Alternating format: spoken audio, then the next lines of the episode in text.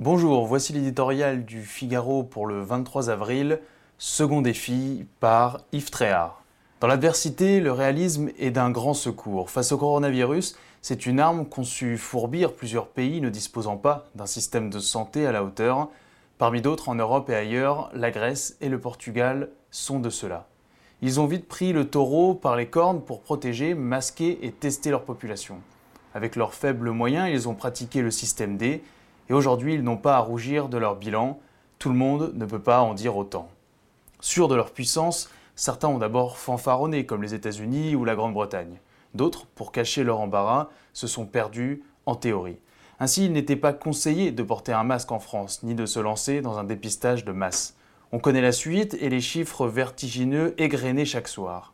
On sait aussi la vérité, à défaut de masques et de tests en nombre suffisant, le mensonge a servi de paravent. La ficelle était un peu grosse, la comparaison avec l'Allemagne et des nations plus modestes mais plus pragmatiques, désolante.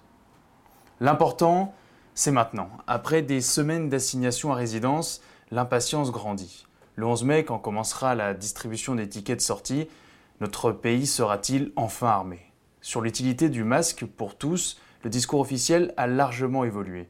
Mais il demeure flou, alambiqué, sinon incompréhensible. Sur la nécessité de dépister largement, la promesse d'une montée en puissance n'est guère plus claire, alors qu'il suffirait de suivre l'exemple germanique. Il reste un peu plus de 15 jours à Emmanuel Macron et au gouvernement pour préparer le rendez-vous du déconfinement.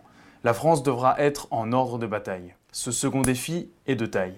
Après les ratés du premier, il doit être relevé sous peine d'exposer notre pays à un rebond de l'épidémie, à une nouvelle vague de contamination. L'espoir d'en sortir est immense. Le briser serait dramatique pour les Français et ceux qui les dirigent.